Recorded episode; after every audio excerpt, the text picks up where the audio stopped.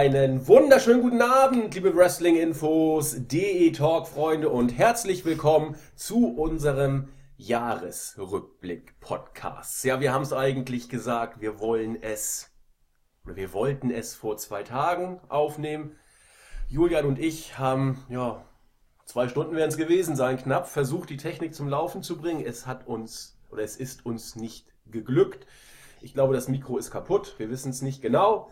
Wir werden das nochmal versuchen. Auf jeden Fall war unser Versuch gescheitert und dann haben wir einen 3-Promille-Plan auserkoren, obwohl wir beide gar nicht betrunken waren. Er sah vor, am 31.12., am Silvesterabend, tatsächlich nochmal zu versuchen, diesen Podcast aufzunehmen. Dieser Tag ist nun erreicht. Es ist nachmittags 16.30 Uhr, 16.40 Uhr, irgendwo in dem Dreh wird es ja, jetzt kurz sein. Vor fünf. Ja, ja, kurz vor fünf. Und wir haben eine Weltpremiere. Nicht nur, dass wir am 31.12. das erste Mal diesen Podcast aufnehmen. Nein, es ist, glaube ich, das erste Mal in der Geschichte von wrestling-infos.de, dass alle Protagonisten des Podcasts im selben Zimmer sich befinden. Derzeit in Leipzig, in einem Hotel in sehr guter Verbindung zum Hauptbahnhof. Wir wollen das Jahr Revue passieren lassen in einer ja, trauten Viererrunde. Hoffentlich kriegen wir es irgendwie trotzdem äh, hin, denn das Programm, das wir vor uns haben, ist lang.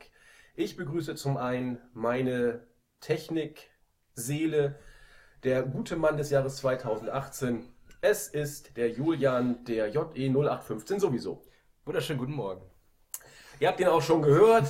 Äh, wir wollten ihn eigentlich nicht dabei haben. Er hat sich trotzdem mit eingeklinkt. Ja, der Nexus 3D, der Marvin. Wunderschönen guten Tag, Freunde. Das ist richtig cool. Ich sehe hier, ich gucke hier in ganz viele schöne, wunderschöne Gesichter. Ich würde euch gern auch noch sehen, aber das kriegen wir vielleicht mal mit Willst du vielleicht Live den Spiegel einfach mal wegstellen, bitte? eine Live-Veranstaltung hin. Ich habe da irgendwie ein paar Kontakte. Äh, eine 10.000 Halle kriegen wir ja bestimmt voll. Ne? Nein, ich muss aufhören, Scheiße zu labern. Nein, auf jeden Fall mega cool, dass wir das machen. Ich bin so mittel vorbereitet, aber ich glaube, meine Mitstreiter äh, werden das hier wuppen. Danke. Oh. äh, schön, dass du fertig bist. Dann, äh, keine Ahnung, warum er überhaupt dabei ist. Das habe ich mich auch gerade gefragt, tatsächlich. Vielleicht, weil er bei uns auf dem Zimmer ist. Irgendwie sitzt er jetzt da einfach mit rum. Ähm, der Jan Pfeffi, unser Jan. Schönen guten Abend. Ich hoffe, ich bin äh, von Zuhörerseite mehr willkommen, aber ich freue mich trotzdem hier zu sein. Ja, wer ist nicht mehr willkommen als Marvin? Das Gute ist, er kann heute nicht auf der Tastatur rumklappern. Er kann auch nicht äh, mit der Maus rumspielen. Die haben wir nämlich, wie ich gerade sehe, gar nicht dabei.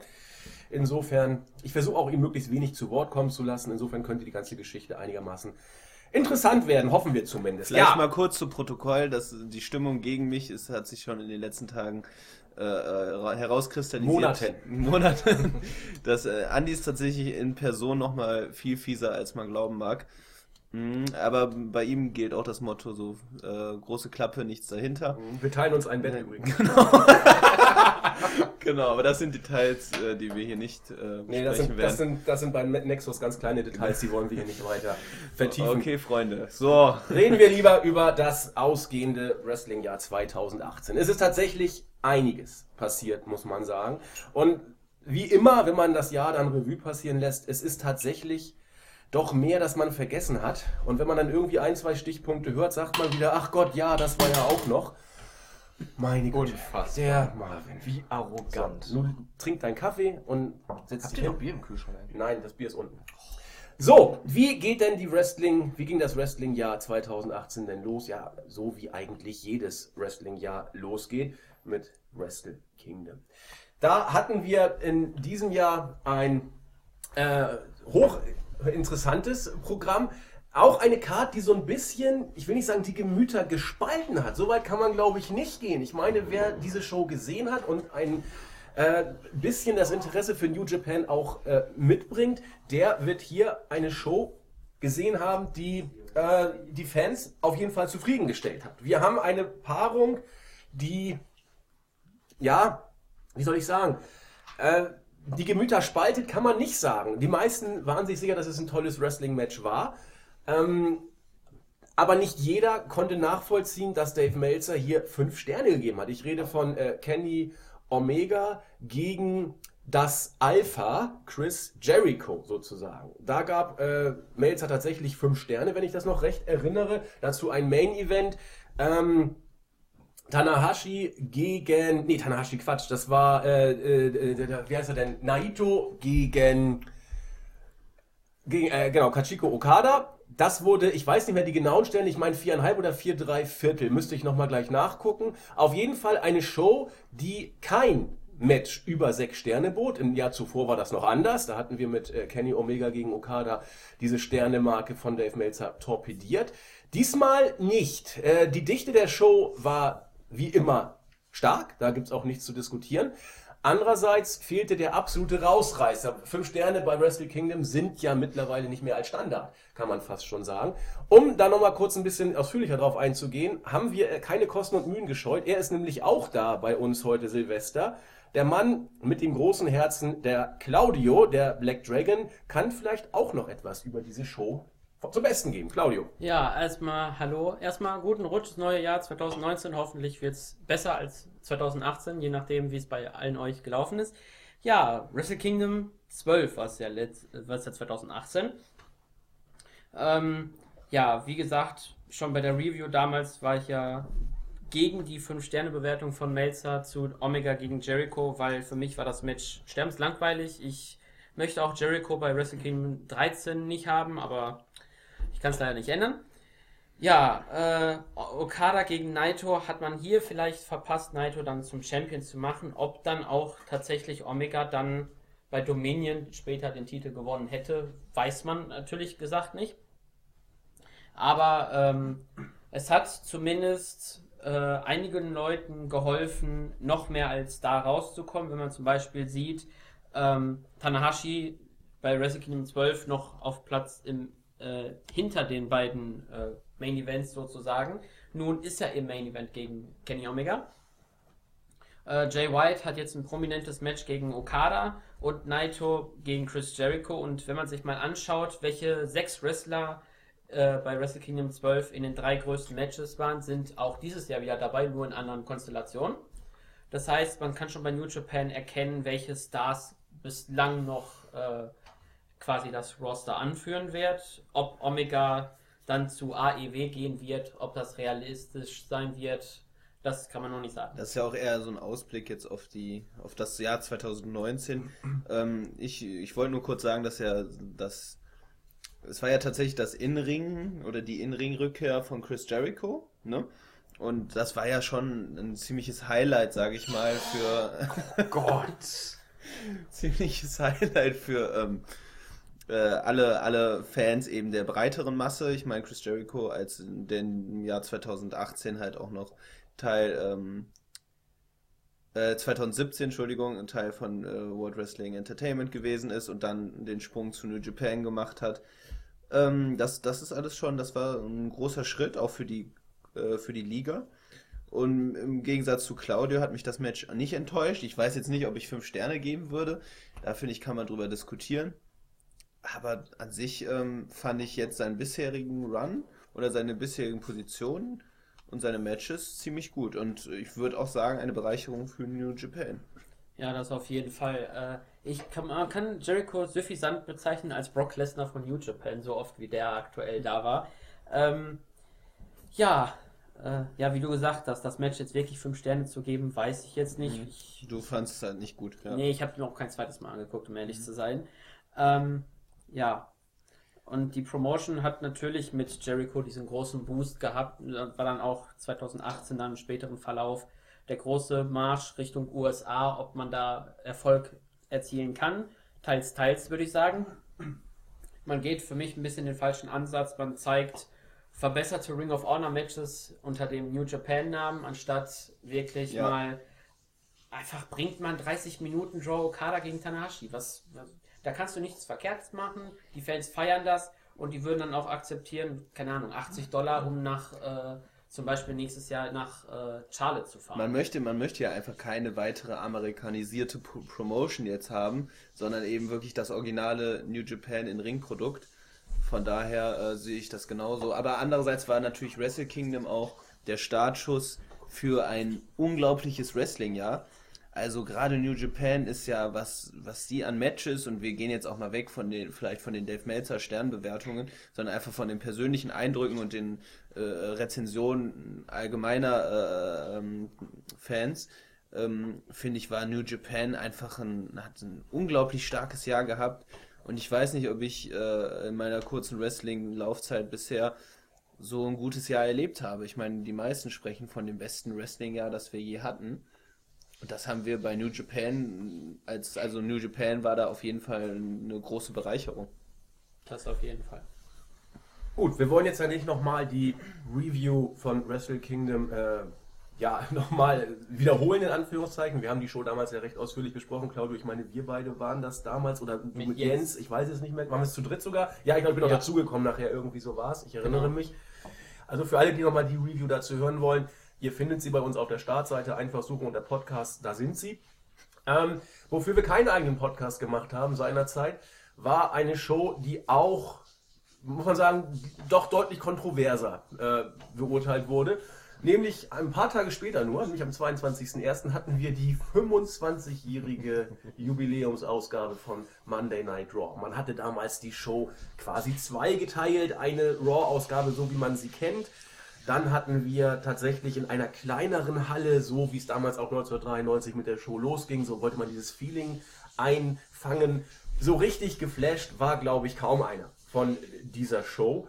Ähm, eine Promo vom Undertaker, wo kein Mensch irgendwie verstanden hat, was er uns damit überhaupt sagen wollte. Auch jetzt, nachdem das Jahr zu Ende ist, bleiben da nur fragende Gesichter. Viel Comedy. So richtig geflasht war eigentlich niemand von dieser Ausgabe. Man hat sie sich angeguckt und ich will jetzt nicht sagen, dass da der weitere Sargnagel für das, was im Jahr 2018 ratingtechnisch noch passierte. Im Dezember dieses Jahres werde ich darauf nochmal drauf eingehen. Ich habe eine Wette gewonnen und werde heute Abend deswegen die Sektkorken knallen lassen. Ähm, wie habt ihr denn diese, ich sag mal, doch kontrovers gesehene Ausgabe zum 25. Jubiläum gesehen? Wer möchte? Ich glaube, was mir halt als einziges noch einfällt zu dieser Show, äh, du hast ja die an, anderen Punkte schon genannt, aber das legendäre Bild von Jim Ross und Jerry Lawler, als sie, die, die sich in der anderen Halle, in der originalen Raw-Halle befanden haben, eingeschlafen waren. Äh, das Bild kursierte ja, sie haben es zwar dementiert, sie seien nicht eingeschlafen, aber meiner Meinung nach, vielleicht haben sie nur ihre Augen ausgeruht. Ähm, aber das Bild ist tatsächlich, fand ich, so ein wunderbares Symbol der damaligen Ausgabe. Es war, es war einfach auch diese, auch die Fans, äh, gerade in der, ich habe den Namen der äh, originalen Halle vergessen. Ähm, genau, Manhattan Center, ne? Genau, das Manhattan Center. Ich glaube, die Fans waren auch sehr, sehr unzufrieden, weil sie tatsächlich, glaube ich, nur ein Match und Matt Hardy gegen, ähm, Stimmt. Hawkins, glaube ich, war es. ja, nee, nee, nee, nee. Hatten sie nicht noch da dieses Nee, das war von- doch, genau, da war doch von die, Revival? die äh, genau, die Revival waren da und irgendwie. Genau, Bray Wyatt gegen Woken Matt Hardy, ja. Ja. Das hatten sie als Highlight mehr oder Genau, weniger. und die Revival wurde auseinandergenommen von Genau. Hunter und Konsorten. Richtig, genau. Und das war's so. Und die Fans waren extrem unzufrieden und haben auch ein, eine gute Stange Geld gezahlt. Also die Show ging tatsächlich Ja, es, ging, hinten es los. gab ja eigentlich nur Promos an sich und irgendwelche Allstars, Ja. die alle aufgetreten sind. Und das, das Echo, das hat man in den sozialen Medien noch Wochen später da gemerkt. Also da hat sich WWE wirklich ins eigene Knie geschossen durch sowas. Ja, man kann rückblickend eigentlich sagen, der Januar für WWE war so etwas wie ein Omen für das ganze kommende Jahr. Denn nicht nur mit dieser Raw-Ausgabe waren die Fans häufig nicht zufrieden oder über weite Strecken nicht zufrieden, auch mit den Raw-Ausgaben, die in diesem Jahr noch folgen sollten. Der Niedergang bei den Ratings äh, wurde in keinster Weise aufgefangen oder in keiner Weise aufgefangen. Im Gegenteil, es geht, ich habe es ja schon angehört, es ging weiter nach unten. Ein weiteres Omen, das auch im Januar äh, deutlich wurde und sich im Jahr immer weiter zementiert und verfestigt hat, war die Tatsache, dass WWE bei einigen Großveranstaltungen im Main Roster stellenweise abliefern konnte, während die Weeklies dann eher vor sich hin dümpelten bis katastrophal schlecht waren. Und dass die NXT Takeover Specials durch die Bank weg, so stark wie immer, könnte man fast sagen, vielleicht sogar noch stärker als vorher waren. Es fing schon an, wie gesagt, im Januar zum Rumble Weekend mit NXT Takeover Philadelphia. Wenn man sich jetzt rückblickend nochmal so die Card und die Sterne anguckt, dann fing es an mit äh, gewohnter Takeover-Qualität. Ähm, Bobby Fish und Kyle O'Reilly gegen Akam und, und Rizar, die damals noch bei NXT waren. ähm, solide dreieinhalb Sterne-Matches äh, und so weiter. Ich will die Card gar nicht durchgehen, aber es wurde schon ein Paukenschlag gesetzt. Für mich tatsächlich, vielleicht wirklich, das beste Singles-Match bei WWE. Äh, wenn ihr euch jetzt zurückerinnert, werdet ihr vielleicht sagen, ach ja, Andrade Cien Almas als Champion gegen Johnny Gargano. Das Ding hat von Melzer 5 Sterne bekommen. Ich weiß noch, als ich es damals live geguckt habe, ich war absolut geflasht. Für mich völlig verdient.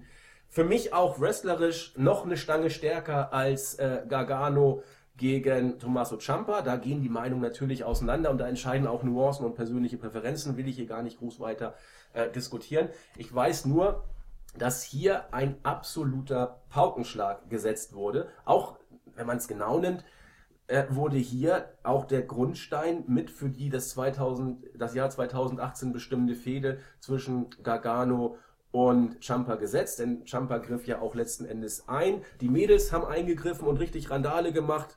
Das war, also das war ein Match, das nahe am, am perfekten WWE-Match dran war, möchte ich sagen. Vielleicht auch gerade deswegen, weil es so irgendwie gar nicht WWE-mäßig sich angefühlt hat, das weiß ich nicht.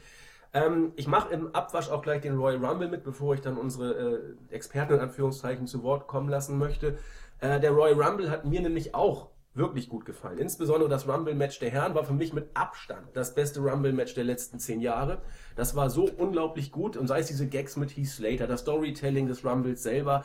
Ich fand's Hammer, muss man ganz deutlich sagen. Ich finde die vier, viereinviertel Sterne äh, von, von Melzer völlig in Ordnung. Der Mädels Rumble hat mir übrigens auch gut gefallen, muss ich sagen. Der war zwar ein Ticken schlechter, aber dafür sehr interessant erzählt. Botches waren da, die musste man auch erwarten, haben das Ganze auch erheiternd gemacht.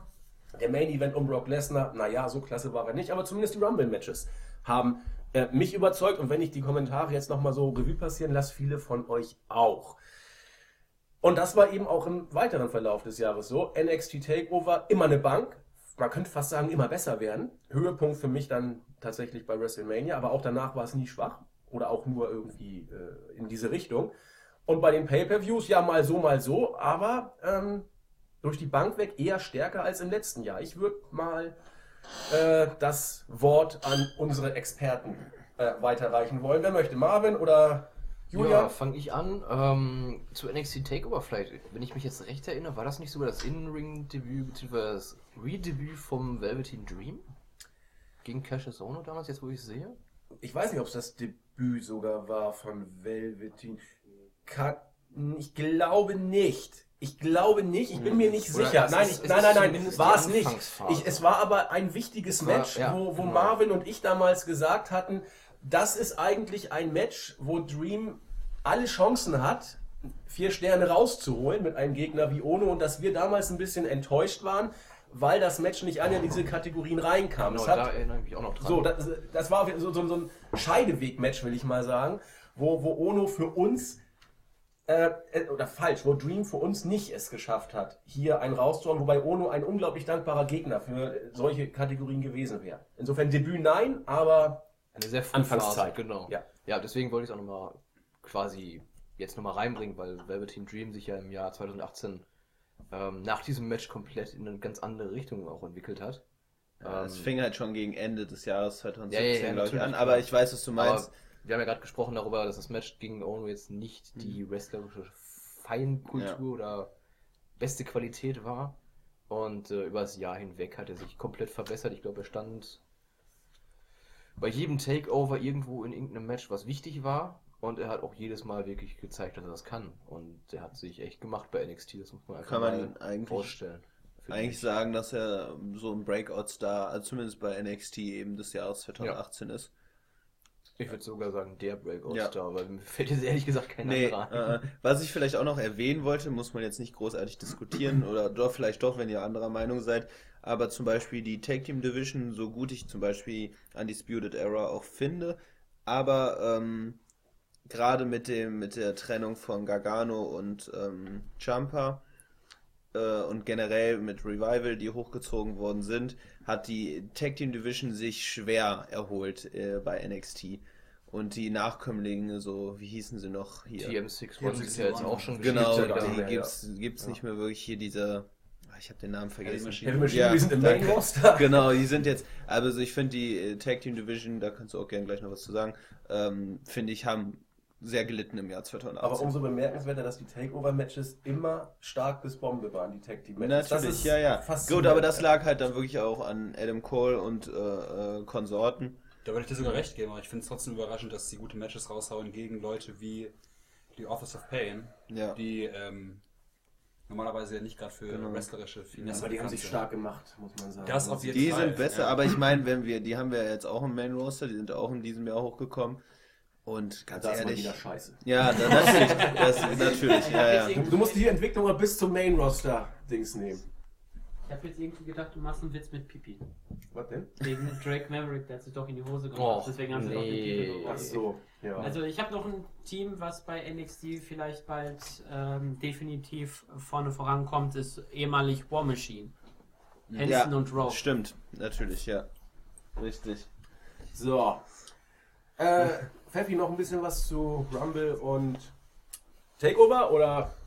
Ähm, Takeover habe ich gar nicht mehr ganz genau in Erinnerung, aber den Rumble fand ich dieses Jahr in den Verhältnissen zu den Rumbles, die ich bisher live gesehen habe, deutlich besser. Also, ja, keine Ahnung, es war ein super Rumble der Männer, es war auch ein super Rumble der Frauen, soweit ich mich ganz erinnere.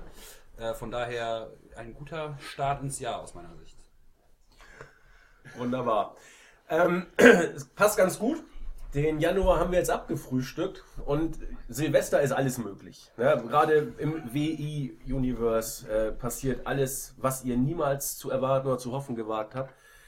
Natürlich machen wir auch heute da keine Ausnahme. Das Gute ist, Nexus hat seinen Platz gerade kurzzeitig geräumt. Gott sei Dank. Ich komme wieder, keine Angst. Ja, ich will auch gleich die Euphorie ein bisschen dämpfen. Darf, Aber sie darf wird, ganz kurz einmal unseren Türsteher Max grüßen, der jetzt bitte Marvin einmal entfernt aus dem Raum. Ja, bitte. Marvin, äh, Max, sag doch mal kurz Hallo. So, Leute, damit- ihr habt 10 Minuten Zeit, ich gehe eine rauchen und dann könnt ihr wieder. Komm, raus mit dir, raus mit dir. So. Wir haben es tatsächlich jetzt also auch geschafft. Eine Stimme, die ihr sofort wiedererkennen werdet, auch wenn ihr sie ewig nicht äh, gehört habt. Ja, was soll ich sagen? Zack Attack ist da. Moin. Einen wunderschönen guten Tag. Bist du denn topfit, was den Februar des Jahres 2018 angeht? Absolut. Ich kann mich noch an nahezu alles erinnern. Das ist sauber.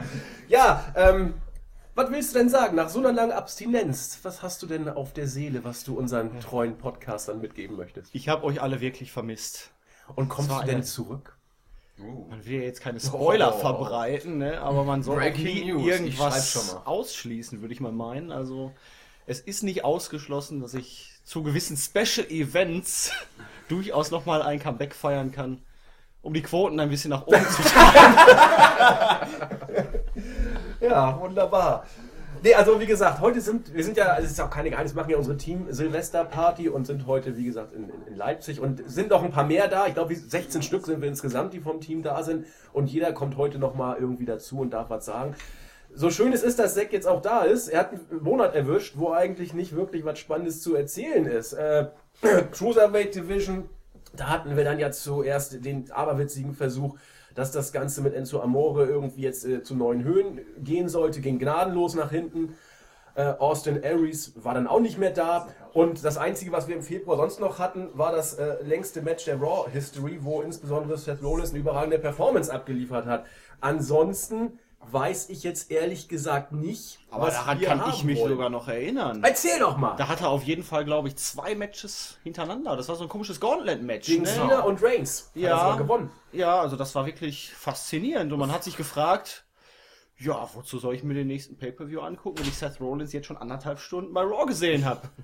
Wie kreativ sind die Leute, dass sie, sagen wir mal, wenig Sehr. Einfälle haben? Sehr. Da gab es auch diese, ich weiß nicht, das war glaube ich später im Jahr noch.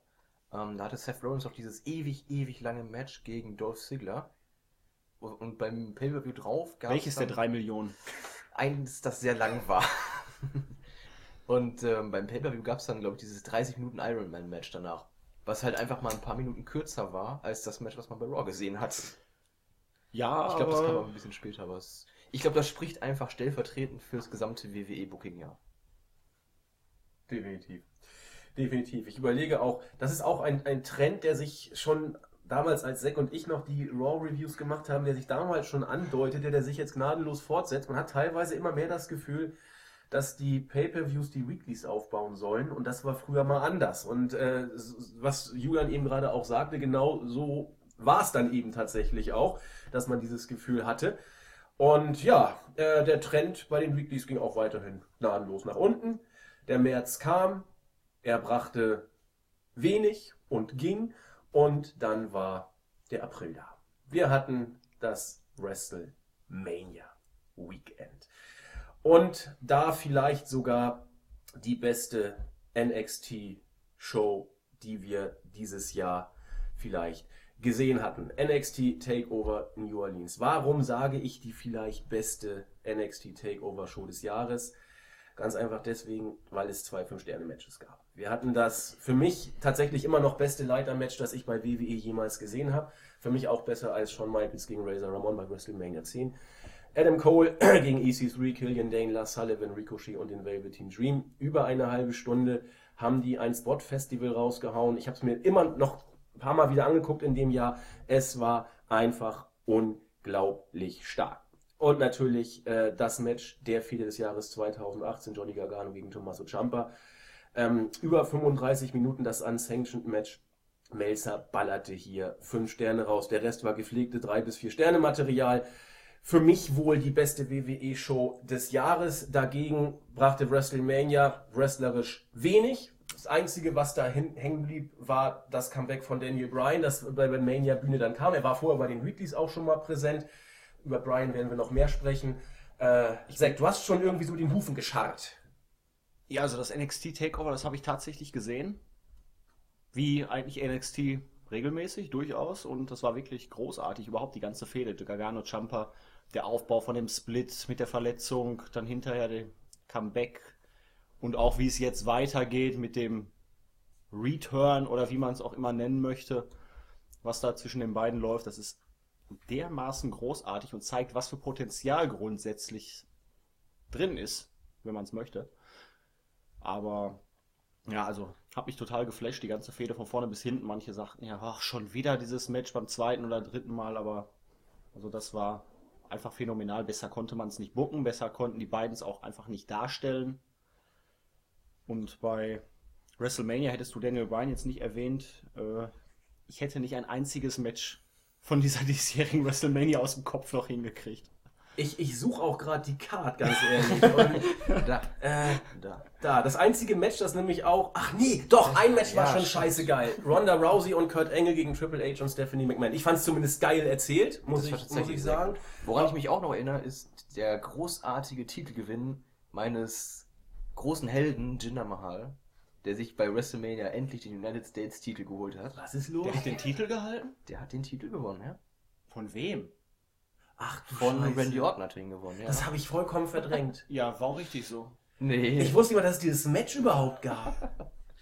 Fatal 4. Jinder Mahal gegen Bobby Roode, Randy Orton und Rusev. ja, richtig. Ich kann mich nicht im Ansatz Ich erinnere an mich noch diese genau Ansätze daran. Ich saß, ich saß in meinem Jinder Mahal T-Shirt bei Philipp, unser. Hatte sich die Haare orange gefärbt? äh, nee. Was, was für Ich eine saß auf dem. Sofa bei Philipp und, und hab mich sowas von gefreut. Alter! Seth Rollins gegen Finn Balor 15 Minuten. So, dreieinhalb Sterne, das ist in Ordnung. Charlotte Flair gegen Asuka, vier Sterne, viel zu hoch. Jinder Mahal gegen, wie gesagt, nicht mal drei Sterne, völlig in Ordnung. Kurt Angle äh, und, und äh, Ronda gegen Stephanie und Hunter, vier, ein Viertel, geht klar. Eric Rowan und Luke Harper. Ach ja, das war doch dieses, da waren sie ja noch die Knüppelbrüder. Genau, ja, die Knüppelbrüder. Genau, die Knüppelbrüder haben da den Titel gewonnen. Da von sieht den man mal, wie Usos. vergesslich der Andi mittlerweile wird. Undertaker gegen John Cena in zweieinhalb Minuten. Ein Tombstone Oh, hat das gereicht. so wer, wer kann sich. Ach ja, John Cena war ja noch da in der Crowd und ist dann Ja, über die Absperrung ja, ja. gelaufen und dann. Backstage zu sprinten. Nur um dann wieder rauszukommen und gesagt zu bekommen, ja, der Undertaker ist doch nicht da. Und dann war er doch da. Überraschung. Naja, Das war ja dieses kreative Element die ganzen Wochen vorher schon in den Shows. Kommt der Undertaker oder kommt er nicht? Natürlich kommt er. Hat John Cena vielleicht mal dieses Jahr kein Match bei WrestleMania? Braun Strowman und Nicolas gewinnen die Tag Team Champions gegen Cesaro und meine Güte, so viel Gold und wir haben es alle verdrängt. Es ist erschütternd und Brock Lesnar schläft ein gegen Roman Reigns im Main Event. Ja, das war Großartig. Wunderschöne Card. ja Mania war schwach. Ja, das, das, das, das war wirklich nicht so doll. Aber umso wenn wir jetzt schon gerade mit, mit Jinder Mahal bei Titelgewinnen waren, die alle vergessen haben, möchte ich mal an ein TNA-Event erinnern, wo Scott Steiner sich an der Seite von Eli Drake die TNA Impact World Tag Team Titel sichern Hast du konnte. diesen Frankensteiner gesehen? Wobei er sich selber fast das Genick gebrochen hat. Habe ich gesehen und das war Wie alt ist der? Ist auch katastrophal. schon Mitte, Ende 50? Ja, aber das alt. Phänomen Scott Steiner ist ja einfach, er ist Big Papa Pump, er ist fucking Scott Steiner. Er Er hat ist diese ein Genetic Freak. Er ist ein Genetic Freak. Er hat diese komische Haube auf und sieht damit seit 30 Jahren immer gleich aus. Das stimmt, ja. Die Muskeln sind durch die vielleicht jetzt nachlassend Steroide ein bisschen schrumpeliger geworden, ein bisschen schwabbeliger geworden, aber der Oh. Kerl ist immer noch äh, ein Tier. Und ich finde es jedes Mal lustig, ihn wieder zu sehen. Ja. Ich muss bei Scott Steiner einfach immer an dieses herrliche YouTube-Video, auch aus der TNA-Zeit, denken, mit der Mathe-Rechnung, warum Kurt großartig. Engel ihn nicht besiegen kann. Ja, gut, da, da- das kann uns Max nochmal genauer erklären, bestimmt, wie diese mathematischen Gleichungen funktionieren. Gute aber- Frage. Max, hast du dir eigentlich das T-Shirt davon gekauft? Es gab ein T-Shirt mit der gesamten Promo auf dem Rücken. Boah, großartig. Und das reichte? Ja. Das gibt's aber dann nur in Das war XXL, Schrift- oder? Schriftgröße 1. Weil so kurz war die nicht. Anderthalb mit allen Minuten. Versprechern und S oder was, das Ja, ist ich schon glaube schon, Kunst. Das, ja. ist, das ist wirklich Kunst. Ja, und völlig verdient. 2018 kann man nochmal Ja, absolut, Gürtel absolut. holen. TNA ist ja Skate Tees of the Art. Ja. Ja, und dann ging es auch los. Kurz nach Mania. Dann wurde es besser. Nee, es wurde, es wurde immer schlimmer. Entschuldigung. Es wurde wolltest auf den Tisch schauen, ich hab's genau gesehen. Ja, Ich da-. Ich weiß auch nicht so, ich bin so ein bisschen kopflos gerade und fühle mich zersägt. Man ging zum ersten Mal nach Saudi-Arabien für den Greatest Royal Rumble. Wir noch extra noch Chris Jericho für zurückgeholt. Ja, Mit dem der, der war im. Rum, im Rumble oder im Singles-Match gehabt? Nee, der war, Der war im ich weiß Rumble. nicht. Der war im Rumble, ja. Rumble, Der sollte ja eigentlich gegen den Undertaker, weil erst sollte Rusev gegen den Taker, dann sollte Jericho gegen den Taker, weil der Rusev Very irgendwie softly, brother, war sein Tweet. genau. Und dann kam wieder Rusev und Jericho hatte man dann nur noch übrig für den Rumble. Was bleibt von dieser Show in Erinnerung? Wrestlerisch nichts. Titus Ansonsten Titus, der mit vollem Anlauf unter den Ring geslidet Boah, das ist. war das epischste, was Großartig. ich dieses Jahr gesehen habe. Ja. Das war so lustig. An dieser Stelle möchte ich einmal ganz kurz, wer es noch nicht gesehen hat, auf dem WWE YouTube-Kanal gibt es die neue Ausgabe, beziehungsweise die erste Ausgabe von Botch Club. Und da haben sich Carl Anderson und Luke Gallows wirklich die Mühe gemacht, das so ein bisschen, ich sag mal, nachzuspielen und so eine Geschichte drumherum zu bauen. Ähm, dass Titus eigentlich unter dem Ring Hornswoggle besucht hat. Ich glaube, der stand zu der Zeit gar nicht mehr unter Vertrag bei WWE, aber das ist ja vollkommen egal. Schon lange nicht mehr. Aber der wohnt doch da. Ja, natürlich. Eben deshalb ja. Ist Ich frage mich immer äh, nur, das gibt doch einen ziemlichen Krach ne, in der WG mit Kane, wenn der unterm Ring durchkommt und seine Hand durch den Ring streckt. Ja, und was soll sein Vater Vince dazu sagen? Ne? Mal, ja der muss wieder das Dach bezahlen. Ein Teufelskreis. spielen ja Familienbande eine Rolle. Ja, und auf jeden Fall, Gallows und Anderson haben das dann so ein bisschen gespielt, haben dann unterm Ring gewartet auf Titus, der hat dann geguckt, na, ist Hornswoggle hier? Nee, der ist gerade nicht da. Ja gut, dann gehe ich in den Ring. Fand ich, fand ich sehr unterhaltsam. Die erste Folge kann man sich wirklich davon angucken. So, nun muss ich mal gucken, was wir sonst im Mai. Achso, wenn du auf den Mai schon springen ja. willst, ganz kurz, will ich noch im April bleiben. Gerne, gerne, Nur gerne. für eine kurze Anmerkung. Und zwar haben wir unseren YouTube-Kanal da gestartet. Am 1. Und viele haben es für einen April-Scherz gehalten. Und wir sind immer noch da. Wir sind immer noch da. Das ist unser zweiter YouTube-Channel. muss Stimmt, man ja stimmt, sagen, der ne? zweite. Der, der Podcast-Channel und dann der richtige. Frei nach dem Motto doppelt hält besser. Richtig, richtig. Und Richtig. Big Announcement, wir haben im Zuge der Weihnachtsfeier bzw. des Weihnachtsevents bei der NEW ein kleines Special gedreht und das wird in Kürze auch auf dem Kanal erscheinen. Nice. Jetzt, war- jetzt bin ich ein bisschen irritiert. Ähm, ich möchte nämlich jetzt äh, insbesondere im Juni, es sei denn, du hast noch was für den Mai. Nö, nö, ich habe für den Mai eigentlich nur. Ich hätte noch was zum Februar. Wir werden, wir werden, wir werden nämlich jetzt auch nicht, also wenn ihr jetzt glaubt, das wird ein WWE-Rückblick und wir werden jeden WWE-Pay-Per-View hier besprechen, sicherlich nicht. Wir gingen quer durch die Welt. Und wir haben auch gar keinen Bock, jede WWE-Schrottshow uns anzugucken. Wir haben schon WrestleMania sozusagen die Card zur Hälfte verdrängt. Aber Marvin möchte gerne noch was zum Februar Das war ein nachtragen. Witz, das war ein Witz, ich weiß gar nicht mehr, was Sorry, es war ein Witz, ich weiß gar nicht mehr, was im Februar passiert ist, aber ihr seid jetzt im Juni, Juli. Mai. Mm, Wir sind im, ja, im Mai haben, haben wir nicht so viel. Ähm, nee, ja, also kurz, kurze Anmerkung vielleicht. Ähm, ich glaube, Max war auch da bei dem Event bei der NEW. Und zwar war das äh, Extreme. Und Extreme ist immer ein Event, das kann man sich jedes Mal geben. Äh, das ist wirklich eine Empfehlung wert. Und dieses Mal hat sich da TKO die NEW World Heavyweight Championship von Cyanide gesichert. Und dieses Match war absolut großartig. Also storyline-technisch war es wirklich großartig erzählt. Vielleicht dann, wenn wir gerade bei der deutschen Wrestling-Szene ein wenig sind. Ich meine, Andy und ich und Ben äh, waren ja auch da. Äh, Das bei, war auch im Mai, ne? nee, ich glaube, es war am Ende April, Das- irgendwie so. Ja, aber Das war Forever Wrestling in ähm, Birkenau, in der Nähe von Frankfurt. Das Ähm, war im Sommer. War Nee, nee, das war im April. Da war ich aber nicht dabei. Doch, da warst du dabei. Doch, das war das Event. Ist ja auch egal, wann das war. Aber hier, weil du gerade TKO angesprochen hast, ich hatte TKO tatsächlich noch nie live gesehen, ein paar Matches mir angeguckt. Ist ja auch ein guter Freund von Ben. Ähm, und ich muss echt sagen, also so, was so die deutsche Wrestling-Szene eben auch abseits von äh, WXW angeht, äh, TKO ist äh, wirklich einer der für mich so kommenden Stars. Der hat wirklich unglaubliches Starpotenzial. Ist persönlich einfach auch mega nett, aber gut, das, ne, das heißt nicht, dass man da weiterkommt. Äh, aber TKO ähm, ist super nett gewesen, ist sehr, sehr gut im Ring. Und äh, bei Forever Wrestling stand er unter anderem gegen Bad Bones. Und wer war der dritte? Ich glaube Oliver Carter im Ring. Was ist jetzt so lustig? Alles gut, alles gut, alles gut. Ich habe jetzt sowas von mit Oliver Kahn gerechnet. Oliver Kahn, ja, ja, der war glaube, alle werden das Ja, ja. hochgerechnet haben. Genau. Absolut glaubhaft. Nee, René Dupré war das. Oh, Die haben mir die Haare Da gibt es angefangen. auch eine schöne Geschichte äh, Ja, ja. zwischen René Dupré und Marvin. Die kannst du eigentlich zu Haben wir, Silvester kannst du die durchaus mal erzählen. Die haben wir auch das ist- mehrfach das ist der Ja, ja. erzählt. Ja, kurz fassen, ich glaube, wir haben es schon öfter erzählt. Ich wollte eigentlich nur noch eine rauchen. Und äh, das war nach der ersten. Dupré auch. Nach der, genau. René Dupré saß auf der Treppe, ziemlich fertig, muss ich sagen, sah er aus. Nichts gegen ihn. Und ähm, naja, er hatte noch so eine halbe Kippe im Mund und er fragte mich, ob ich Feuer habe. Ich so, natürlich, ne? Ich, ich gebe dir alles, was du möchtest.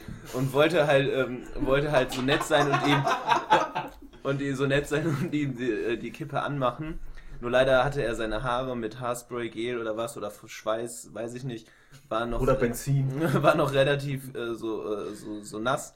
Und naja, er hing dann so, so, ich weiß nicht, ob er betrunken war, aber äh, ich will es jetzt auch gar nicht auf ihn schieben. Ähm, auf jeden Fall habe ich ihm dann die Zigarette angemacht, aber eben nicht nur die Zigarette, sondern ähm, auch die Haare angezündet.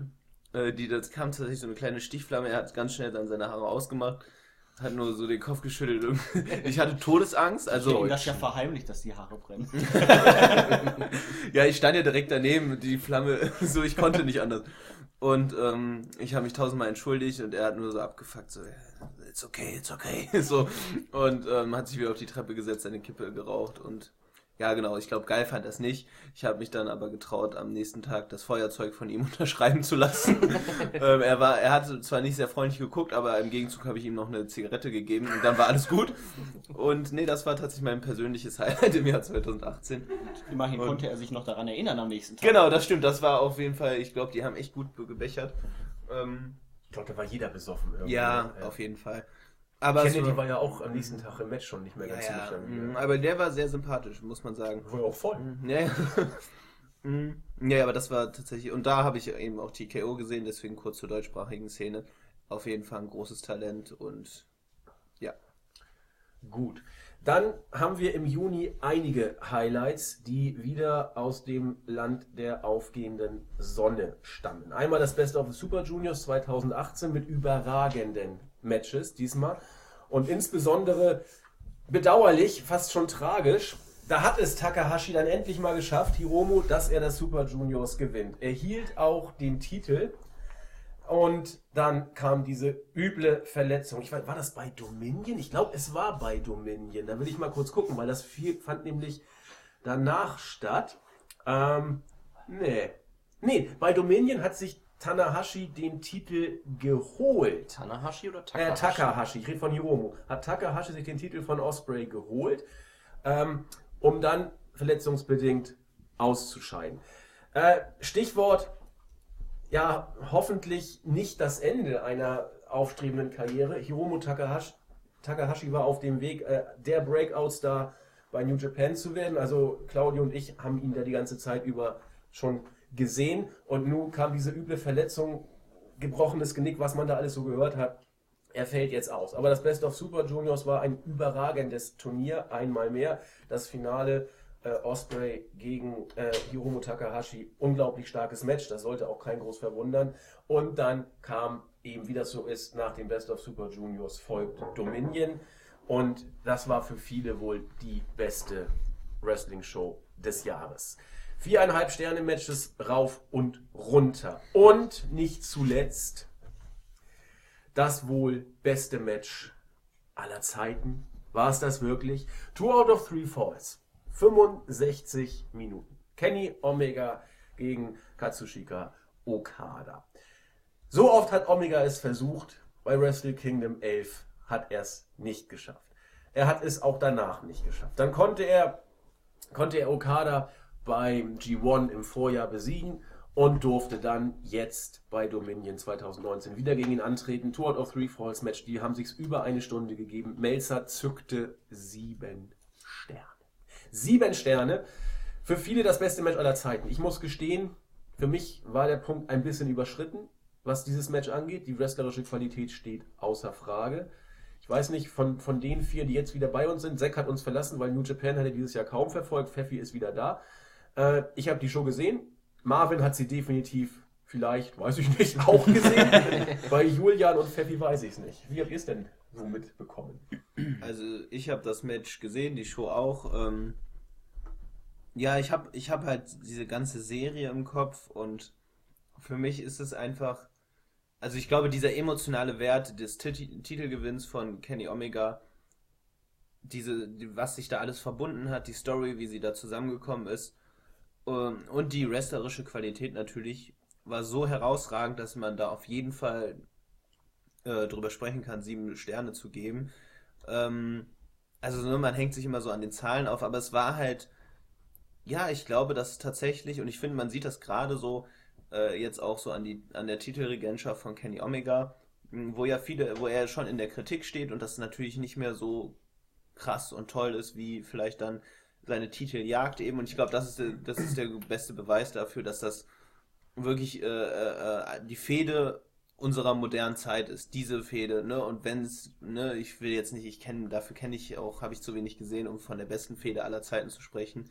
Aber zumindest in der Moderne kommt da nichts Vergleichbares ran. Und deswegen finde ich, kann man so ein Match auch mal mit sieben Sternen auszeichnen, weil es wirklich eine große Bedeutung hat. Und ich glaube auch, Okada und Omega haben irgendwie in gewisser Weise damit auch den Startschuss für dieses unglaubliche Jahr 2018 gegeben oder generell für diese Entwicklung im Wrestling, dass wir jetzt so viel gutes Wrestling überall auf dieser Welt bekommen. Ne, sei, es, upsala, sei es in Großbritannien, äh, in Mexiko sowieso, in, ne, in äh, Amerika, Japan. Und äh, das, ist, das ist unglaublich. Und ich, deswegen finde ich, kann man mit sieben Sternen auf jeden Fall mitgehen. Ja, ich finde es ein bisschen schwierig. Also ich habe das Match auch gesehen, die Show in Gänze nicht. Ähm, du hast es eben schon gesagt, es ist ein bisschen schwierig, sich da an Zahlen aufzuhängen. Ähm, ich glaube, viele Leute waren schon ein bisschen, ich möchte nicht sagen aufgebracht, aber verwundert, ähm, als Melzer das erstmal, ich glaube, fünfeinhalb, dann sechs, dann sieben. Ich glaube, das war die Reihenfolge, wenn ich mich nicht irre. Äh, also über die fünf-Sterne-Grenze gegangen ist. Ich weiß nicht, wann man da sieben Sterne zückt. Also ich fand das Match durchaus sehr, sehr gut. Ähm, Finde es aber ein bisschen schwierig, da alle drei Matches, die es dann am Ende waren, so in, äh, in Relation zu setzen. Also für mich waren das alle drei Anwärter für die besten Matches, die zumindest ich je gesehen habe.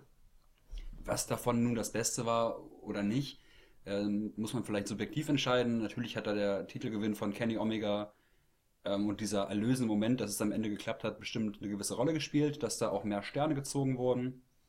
Ähm, aber bestes Match aller Zeiten, da tue ich mich tatsächlich ein bisschen schwer. Aber was Marvin gerade sagte, ähm, für viele wird es eben die, die beste Fehde unserer modernen Zeit sein. Und ich glaube, die beiden leben auch so ein bisschen voneinander. Was nicht heißen soll, dass sie anderweitig nicht gut sind oder nicht begeistern können, aber die Tatsache, dass die beiden halt in Matches gegeneinander standen, wird ihnen auch sehr geholfen haben. Das hat vielleicht so ein bisschen was von äh, Rock Austin, auch wenn es eine ganz andere Zeit war, aber die haben ja auch zum gewissen Teil davon gelebt, dass sie eben gegeneinander im Ring standen. Ähm, von daher, ja, überragendes Match. Ob es das Beste aller Zeiten war, das maß ich mir nicht anders zu entscheiden. Ja, aber und dann vielleicht nochmal wirklich den Fokus auch auf diesen psychologischen Aspekt, ohne jetzt hier uns in Details zu verlieren, aber einfach, ähm, den, dass Omega endlich seinen äh, One-Winged Angel äh, ein, äh, anbringen konnte gegen Okada. Äh, einfach so kleine Nuancen und es war so unglaublich gut erzählt. Und wie du sagst, also ich persönlich habe auch kein bessere, äh, best, äh, besseres Match je gesehen. Mm. Und deswegen äh, finde ich, und wie, wie die Aufteilung auch bei Dave Meltzer, glaube ich, ist, so habe ich zumindest verstanden, fünf Sterne ist einfach so im Normalfällen, ne, und er hat des Öfteren betont, dass 2018 kein normales Wrestling-Jahr gewesen ist.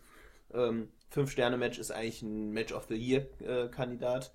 Dann, und alles darüber steigt halt in der Bedeutung für die ganze Wrestling-Szene. Ich glaube, sechs Sterne kann man sagen, ist halt so, ist halt so, so, so ultra gut und äh, ähm, bei sieben Sternen sehe ich das halt wirklich schon wirklich äh, ein Monumental. Match, genau, monumental, eine, äh, ein Match, das halt die Ära bestimmt oder eine neue Ära vielleicht sogar einleitet, ne? Und ich glaube, ne, das, das hängt gerade auch Omega alles mit zusammen, was jetzt vielleicht auch äh, die Elite plant, ne, mit ihrer eigenen Wrestling. Es, ist, es wird irgendwie ein neues Wrestling-Verständnis eingeleitet. So habe ich das manchmal empfunden. Und dafür, dafür können wir Okada und Omega auf jeden Fall denen zumindest äh, Teile davon äh, danken, dass sie da einen Großteil dazu beigetragen haben. Julia. Ich habe da gar nicht zu viel hinzuzufügen. Ich habe das Match gesehen. Mir persönlich war es einfach zu lang. Also es war wrestlerisch ein großartiges Match auf jeden Fall. Ähm, ich kriege ja schon Schläge vom. Nein, also wie gesagt, das Match war wrestlerisch. Da kann man überhaupt nichts gegen sagen. Es war großartig und wahrscheinlich wirklich eins der besten aller Zeiten. Vielleicht das Beste, das ist aber wieder Geschmackssache. Aber mir war es einfach zu lang. Ich war auch in der Story an sich nicht so drin, deswegen, ich habe es wirklich nur als das eine Match gesehen und als das eine Match ähm, war es mir zu lang und ich denke, bei den Fans, die sich das Match auch als das eine Match angucken, dem wird es ähnlich gegangen sein. Also Leuten, die zum Beispiel jetzt extra für dieses Event sich New Japan World gekauft haben und mal reinschauen wollten und sehen dann 65 Minuten, wie sich da ja dieselben auf, auf eine Mütze geben. Ähm, die haben natürlich keine Ahnung von der Story und für die wird wahrscheinlich dann auch ein Stundenmatch einfach zu lang sein. Ja, das wird immer so sein. Also ich glaube, wer vielleicht aus heutiger Sicht ähm, einfach mal irgendwelche Main Events der ersten Manias oder auch WrestleMania 10 bis 20 in dem Dreh guckt und ähm, tatsächlich keine Ahnung hat, was die Shows damals bestimmt hat, der wird das auch nicht nachvollziehen können. Da wird man sagen können, okay, es war ein äh, technisch gutes Match, aber ich glaube, alles, was so drumherum passiert, storytechnisch, ist halt auch immens wichtig, um das Ganze dann rund zu machen, um da halt 5 Sterne plus geben zu können. Definitiv. Ja, die Dramatik um diesen äh, One-Winged Angel, dass der nie gegen Okada gepasst hat zum Beispiel, das habe ich erst nach dem Match erfahren. Okay. Deswegen, Das muss man natürlich vorher wissen. genau, das war das Problem. Deswegen war ich in dem Match auch nicht so drin, als äh, Omega mehrfach die, den One-Winged Angel angesetzt hat, aber nicht durchbekommen hat. Und deswegen hat mich das, glaube ich, auch nicht so sehr gekickt, muss ich sagen. Über das Match ist auch, glaube ich, viel jetzt äh, gesprochen worden. Wir wollen die Diskussion nicht wieder aufgreifen, auch wenn wir es gerade gemacht haben, ist auch völlig in Ordnung. Dafür ist also ein Jahresrückblick ja auch da und äh, ihr habt ja auch gehört, hier haben wir viele Meinungen zu diesem Match. Äh, überragend gewirkt war es, da gibt es glaube ich auch keine zwei Meinungen. Der Rest ist dann auch ein bisschen Geschmackssache natürlich und je nachdem, wie man in der Storyline drin ist. Trotzdem äh, führt an New Japan tatsächlich in diesem Jahr keinen Weg vorbei, denn im Juli ging es schon weiter mit dem G1 Special. Und das möchte ich hier auch noch mal kurz hervorheben. Der Block mit Kenny Omega, Tomohiro Ishii, Kota Ibushi, das war der Block, wo fünf Sterne-Matches plus am laufenden Band abgeliefert worden. Ich will nur mal ganz kurz gucken. Wir haben in diesem Jahr, ich weiß, vielen geht der Name Melzer auf den Sack, ist mir egal. Äh, an ihm kommen wir nämlich nicht vorbei. Es gab 15 Matches im Jahr 2018 mit 5 Sterne oder mehr. Und davon gab es beim G1 Special 1, 2, 3, 4, 5. Drei, ein Drittel der besten Matches des Jahres sind in diesem G1 Special rausgehauen worden. Und insbesondere äh, für mich war es einmal mehr Tomohiro Ishii, der hier überragend rausgehauen hat. Für Melzer und andere war es Kota Ibushi, der äh, der beste, der beste Worker dieses Turniers war. Das sind Geschmackssachen. Fakt ist, dass dieses G1 überragend war. Überragend. Wenn ihr euch eine Show angucken wollt, guckt euch entweder Dominion an, holt euch dann den Titelwechsel auch nochmal von, von äh, Hiromu Takahashi gegen Will Ospreay. Für mich eines der besten Matches des Jahres, definitiv. Und beim G1 war es dann eben dieser Verletzungsmoment, den ich eben ansprach, wo sich Takahashi übelst das äh, Genick ja quasi gebrochen hat in seinem Match gegen Dragon Lee. Auch ein überragendes Match bis zu diesem Zeitpunkt. Und deswegen ähm, wie gesagt, guckt euch das G1 an, die wichtigen Matches und wenn ihr dann nicht mit New Japan klarkommt, wie gesagt, dann solltet ihr es lassen, weil äh, wer da nicht äh, überzeugt ist, der wird es überhaupt nicht werden. Die äh, eine Sache, die ich auch hier nur kurz ansprechen möchte, wir haben sie nämlich ausführlich thematisiert. Die Tatsache, dass die Raw-Shows immer schlechter werden, die Tatsache, dass die Ratings immer niedriger werden und die Tatsache, dass auf der anderen Seite WWE einen Milliardendeal abgeschlossen hat, der jetzt im Oktober 2019 bei Fox realisiert wird. Hier passen, sag ich mal, Realität und finanzielle Verhältnisse nicht für jedermann äh, überein, aber es ist so. Wir haben es in den Podcasts immer und immer wieder besprochen. Äh, WWE verdient sich dumm und dusselig und dumm und dusselig buckt sie auch ihre Weeklies, aber das ist ein anderes Thema. Impact Wrestling soll nicht ganz zu kurz kommen. Äh, wir haben es ja schon angesprochen. Der Kollege Steiner ist im Jahr 2018 nochmal Champion geworden, Tag Team Champion. äh, andererseits darf man nicht vergessen, dass Slam- Slammiversary 2018 eine rundum solide Show war. Das war einfach eine, eine gute Sache. Und äh, TNA, das neue Konzept, ist deutlich interessanter, als es noch vor einigen Monaten oder Jahren war. Die Shows äh, leben davon, dass die Mexikaner da auch rumtigern. Möchte ich nicht vertiefen, aber Marvin hat noch was anzumerken. Ja, ich meine, ich bin jetzt nicht großartig in dem Produkt drin, äh, aber wen man vielleicht in dem Zusammenhang erwähnen sollte ein paar gucken vielleicht regelmäßig Impact, ist äh, Sammy Callahan, ähm, der wirklich Impact Wrestling in diesem Jahr wieder auf die äh, auf die äh, Mattscheibe gebracht hat, so in dem Sinne. ähm, zumindest wieder äh, äh, positive Nachrichten erzeugte, äh, weil Impact war so oft schon totgesagt und äh, gerade nach ihrem Neustart so hat keiner mehr glaub, daran geglaubt, dass das nochmal was wird. Aber jetzt steht Impact zumindest mh, vorsichtig, aber wieder für solides bis gutes Wrestling. Und äh, Sammy Callahan hat da auf jeden Fall seinen Beitrag dazu geleistet. Der sowieso, in- finde ich, in diesem Jahr auch nochmal wirklich in der Indie-Szene groß rausgekommen ist. mh, Auch bei New Japan an, äh, angetreten ist. Und vor allem jetzt ganz kürzlich, ähm, ich glaube, die Show war gestern äh, bei AAW, den äh, AAW World Heavyweight Championship gewonnen hat gegen Brody King, der ja einen Vertrag bei Ring of Honor unterschrieben hat. Ähm, also, dass das, das vielleicht kurz erwähnt. Tessa Blanchard genauso, die die Women's Division äh, trägt, meiner Meinung nach. Ähm, genau, kurzer Einwurf von mir. Ja, vielen Dank. Also TNA wollten wir hier nicht unter den Tisch fallen lassen. Mittlerweile sind wir schon im August angekommen, haben mit Takeover Brooklyn 4 einmal mehr eine großartige Show vom Marktführer gesehen bei NXT. Ähm, nur, ich sehe gerade mal durch die Bank weg wieder stark. Kyle O'Reilly gegen Trent Seven und Tyler Bate, viereinhalb Sterne. Für mich das beste Tag Team Match des Jahres, fast wenn ich zurückblicke. Ich weiß, wir waren beide, glaube ich, unglaublich geflasht, Julian, als wir damals die Review gemacht haben. Ich meine, wir haben sie gemacht, ja. Und wir waren beide absolut hin und weg. Ricochet, Adam Cole, viereinhalb. Champa Gargano, ich will nicht sagen enttäuschend. Das Last Man Standing Match auch nur mit viereinhalb Sternen. Ich fand es damals schon nicht mehr so toll. Es war für mich über overbooked so ein bisschen, aber Geschmack, Geschmack ist verschieden. Kerry Zane hat den Titel von Shayna Baszler damals gewonnen. In einem durchaus ordentlichen Match, wenn auch nicht überragend, aber es war okay. Einmal mehr ein gelungenes Takeover.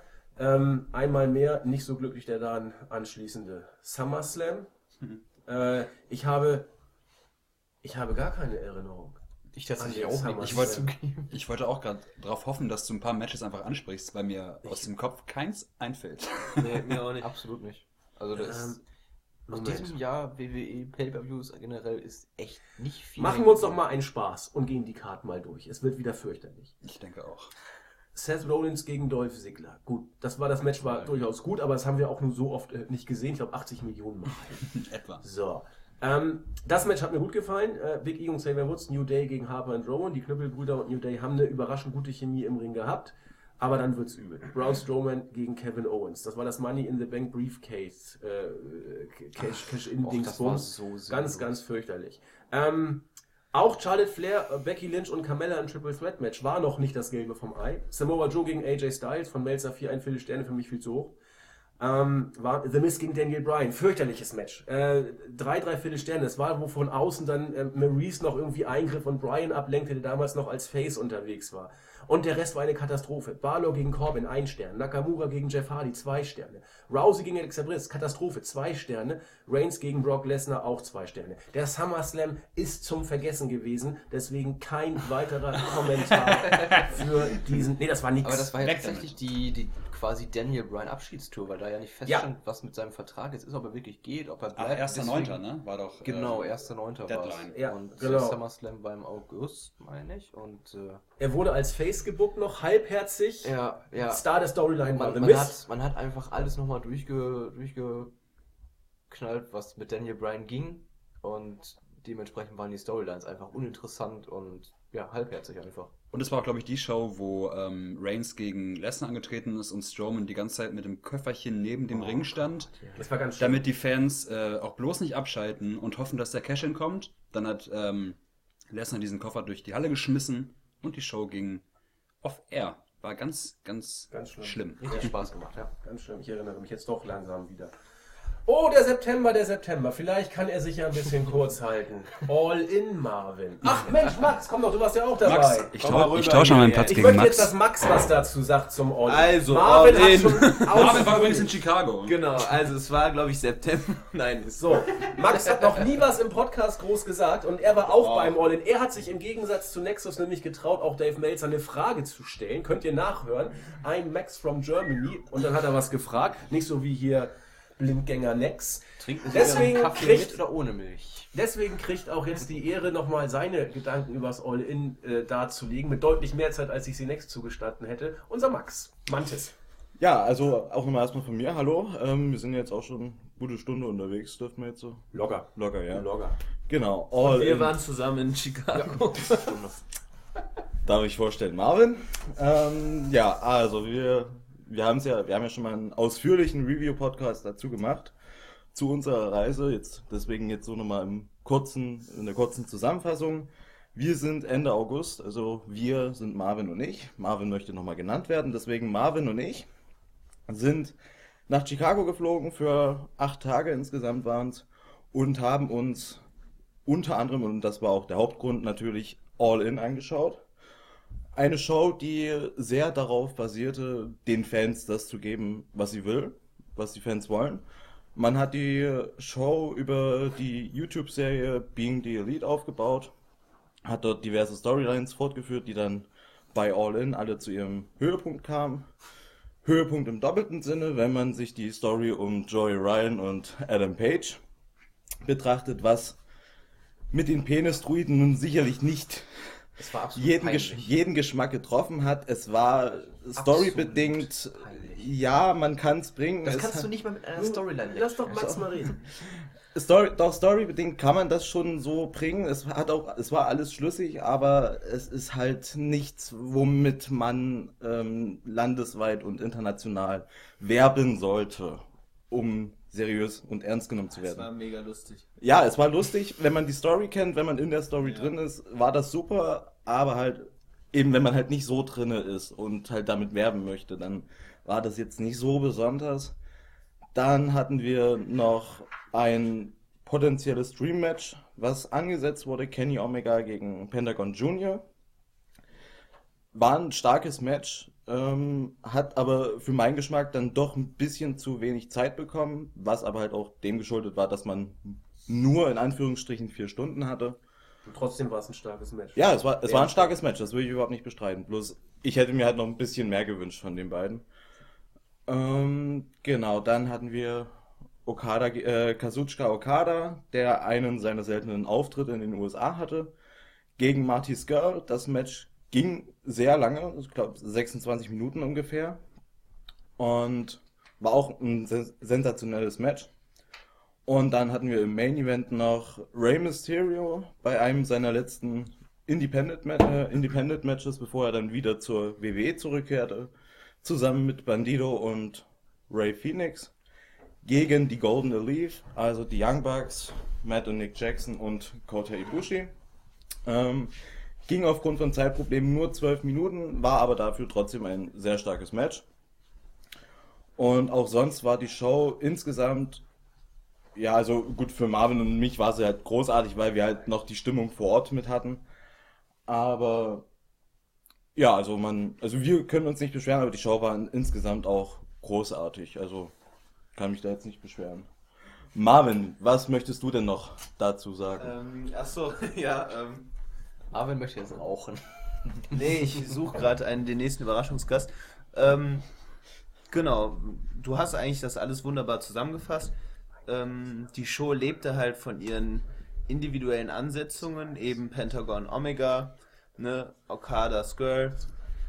Und ja, wir haben das ausführlich besprochen. Ich möchte jetzt ah, fuck, ähm, gar nicht großartig drauf eingehen. Ähm, es war einfach ein unglaubliches Gefühl, halt Teil von Wrestling-Geschichte sein zu dürfen. Das, deswegen kann ich jetzt gar nicht auch so objektiv über die Matches sprechen, weil diese Stimmung einfach so unglaublich phänomenal war. Haben wir ja auch schon gemacht im Podcast. Ne? Genau, Ja. richtig. Also, und nochmal eben dann allgemeiner, ich glaube, All In ist halt ein Startschuss, gerade für jetzt im Ausblick auf 2019, äh, äh, für etwas ganz Großes und ich bin mir sicher, All Elite Wrestling kommt. Ja, da bin ich mir jetzt auch sicher. Und ich glaube, das kann wirklich, äh, und das klingt jetzt vielleicht pathetisch, aber wirklich eine neue, äh, äh, neue Ära im Wrestling anbrechen. Und ähm, wer weiß, man weiß es nicht, aber allein, dass sie es versuchen, ich finde das äh, große Klasse. Ich bin sehr, sehr gespannt. ja. Das ist auch eine schöne Überleitung zu einem anderen Thema, nämlich dem Thema, dass WWE, ich will mal nicht sagen, dass, dass das Genick im Jahr 2018 gebrochen hat, sondern was wirklich deutlich machte, jetzt wird es doch langsam eng und äh, vieles offenbar werden ließ, was äh, in den letzten Monaten noch mehr schlecht als recht, aber zumindest ansatzweise überdeckt werden konnte. Man kann das nämlich mit folgendem Satz zusammenfassen. My real name is Joe and I've been living with leukemia for 11 years. Roman Reigns Promo, Promo ist das falsche Wort. Roman Reigns, sag ich mal, Abschied im September aus den Raw Shows als amtierender Champion legt er den Titel nieder und offenbarte eben, dass er unter Leukämie litt. Ein ganz tragischer Vorfall. Wenn WWE meint, daraus eine Storyline zu machen, soll man das so stehen lassen. Ich habe da keinen Bock mehr drauf, irgendwas dazu zu sagen. Wir haben darüber gesprochen, ist nicht wichtig. Wichtig ist aber, dass mit Roman Reigns umstritten, gehasst, verteufelt, geliebt, was auch immer, häufig kritisiert auf jeden Fall, dass mit Roman Reigns schlicht der Stützbalken der Shows wegfiel. Seit vier Jahren hat man alles, wirklich alles um Roman Reigns aufgebaut und John Cena langsam ins zweite Glied zurücktreten lassen. Und äh, nun fiel Reigns aus. Was menschlich und persönlich schon äußerst tragisch ist, war für WWE, sag ich mal, der absolute GAU. Kann man nicht anders sagen. Denn dann wurde erstmal deutlich, Cena macht jetzt Filme, Roman Reigns liegt krank da nieder und wir alle hoffen, dass er natürlich wieder gesund wird. Aber WWE hatte nichts außer ein großes Vakuum. Und das wurde immer und immer deutlicher im Laufe der nächsten Shows. Äh, Seth Rollins hat die Fehde, äh, die, dieses, diese Lücke in keiner Weise ausfüllen können. Brock Lesnar war damals irgendwie gar nicht mehr richtig da, kam dann aber doch zurück. Nix mit MMA, zumindest bis auf weiteres. Lesnar pokert, sitzt zwischen allen Stühlen und macht, wonach ihm so ist. Ähm, und keine Konstanz bei den WWE-Shows. Die Fans haben es registriert, haben reagiert und die Ratings sind seitdem so, wie sie sind. Das Einzige, was hier noch positiv hervorzuheben ist, kann man sagen, sind eigentlich zwei Namen. Einmal Daniel Bryan und zum anderen unsere charmante Irin, dessen Namen ich jetzt fast vergessen habe, das gibt's ja wohl gar nicht. Becky Lynch. Becky Lynch. Becky Lynch. Besten Dank, verdammt. Danke, dass ich mich nochmal darauf aufmerksam gemacht habe. Leider sind sie im blauen Brand. Und äh, Becky Lynch war nicht geplant, als großer Superstar oder tolles Babyface durchzustarten. Im Gegenteil, er wollte sie zum Heel machen, ging mal gnadenlos nach hinten los. Ich habe damals schon gesagt, eine Parallel zu Daniel Bryans Entwicklung war für mich damals schon absehbar und äh, tatsächlich hat ihr das ein bisschen den Push gegeben und Bryan wurde zum Heel und ist seitdem auch das Einzige, was irgendwie großartig interessant ist in der Männer-Division bei WWE. Und so kam es, dass der Rest des Jahres eigentlich im Zeichen dieser beiden stand. Insbesondere Charlotte und Becky Lynch haben Matches rausgehauen, die auf einem anderen Level sich bewegen. Melzer hat es, finde ich, immer so schön ausgedrückt. Ähm, they went in the zone. Und das ist, du kommst nur bei ganz selten, bei ganz besonderen Matches in diese Zone eben rein. Sei es bei Evolution, wo sie ein 4-Sterne-Plus-Match rausgehauen haben. Sei es bei der Survivor Series. Für mich ein überragend, nicht überragend, aber ein sehr, sehr guter Pay-Per-View übrigens. Und das absolute Highlight bei TLC mit Asgard noch dabei. Das war eigentlich das, was WWE in den letzten Monaten des Jahres wirklich ja, gerettet hat, wenn es das falsche Wort, aber meine Güte. Ansonsten, gleich nochmal kurz zu diesen beiden Namen äh, in unserer illustren Runde.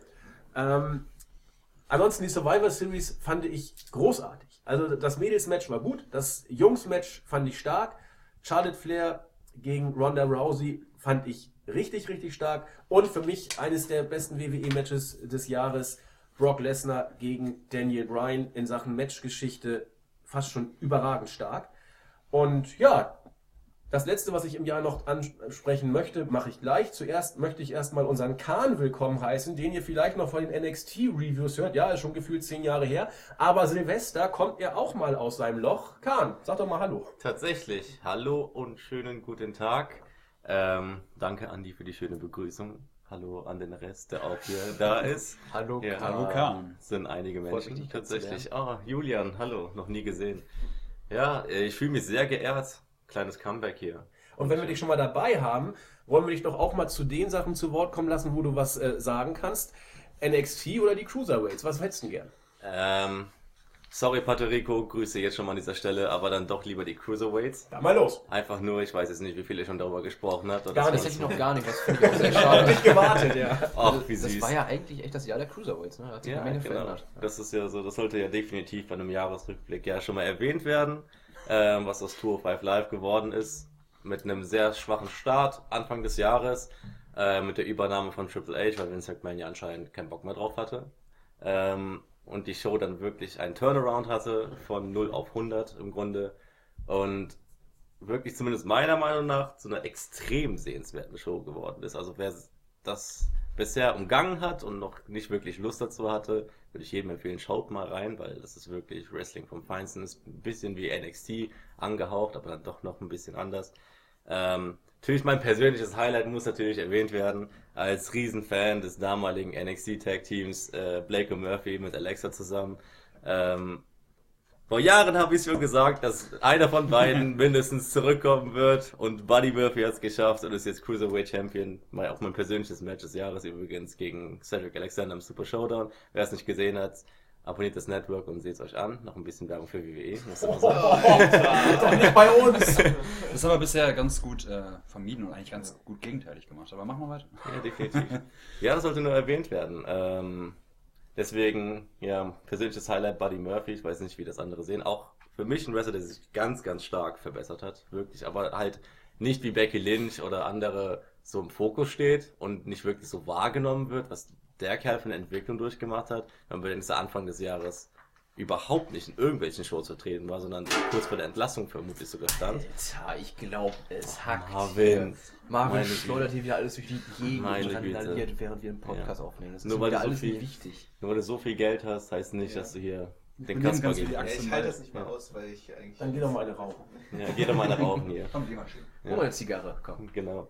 Ähm, jetzt habe ich fast schon den Faden verloren. Jetzt will ich mich viel Ich nochmal. übernehme mal ganz kurz. Ja. Also man, ich kann dir bei den Tour 5 Live Sachen wirklich nur zustimmen.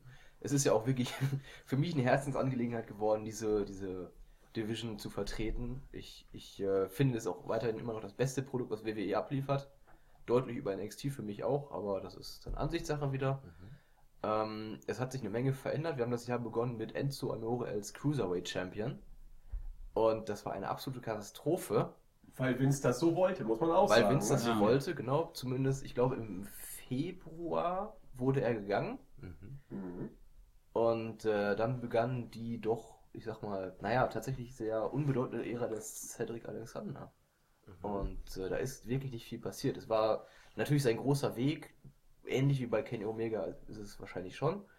Ähm, es, es ging wirklich mehr darum, seinen Weg zum Titel und beim Super Showdown, wie Kahn gerade schon sagte, dann der große Wechsel zu Buddy Murphy und er Auch- dominiert wirklich die Shows, auch schon seit Monaten. Also diese ganze Story um, ähm, ja, schafft er das Gewichtslimit, kann das einhalten, kann das längerfristig halten, großartig durchgezogen und im Ring, er ist eine Bombe. Also wirklich.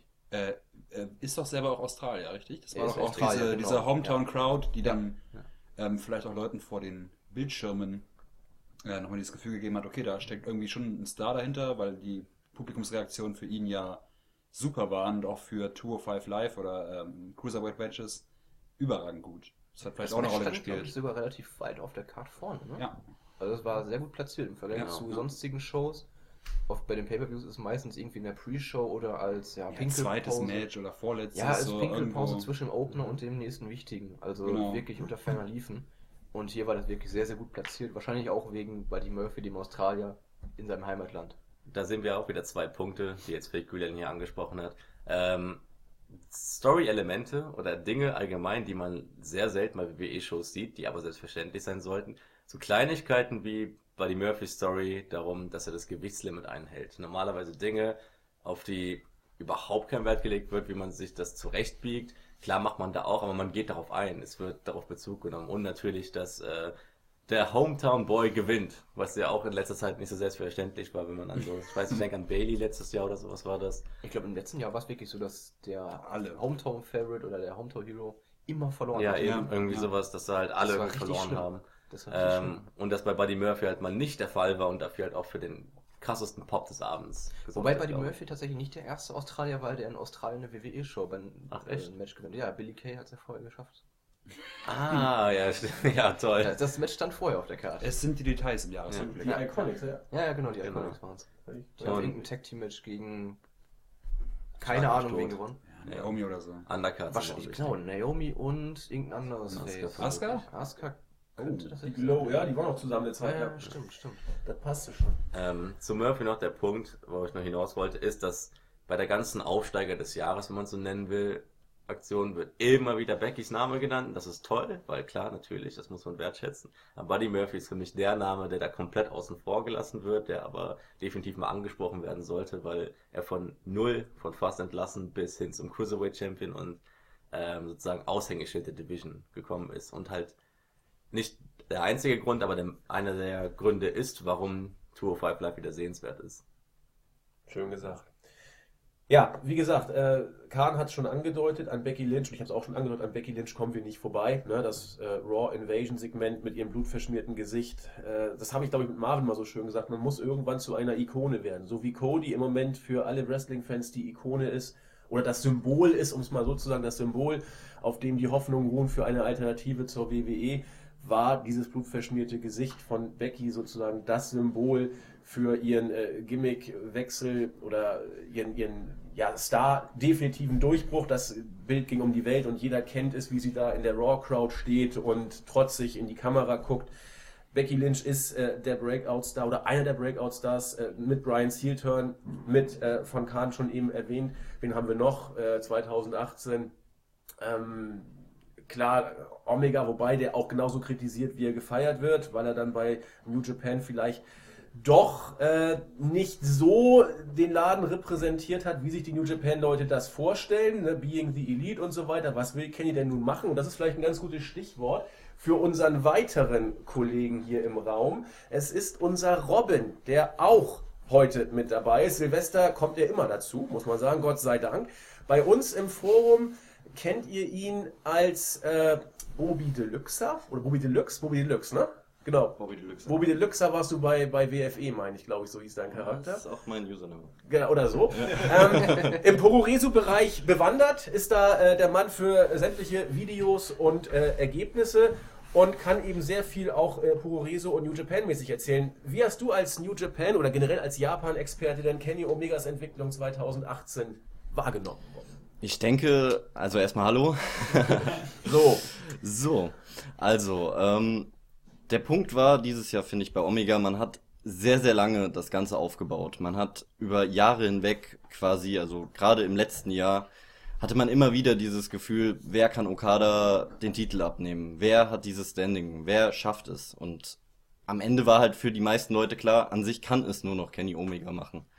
Ich meine, Tanahashi, klar, ist ein Star, kann man auch immer sozusagen zum World-Titel pushen, aber auch für die Fans von außerhalb von Japan war, denke ich, es sehr, sehr wichtig, dass ein Gaijin halt quasi diesen wichtigen Titel gewinnt. Und das passiert halt gerade bei New Japan nicht sehr häufig.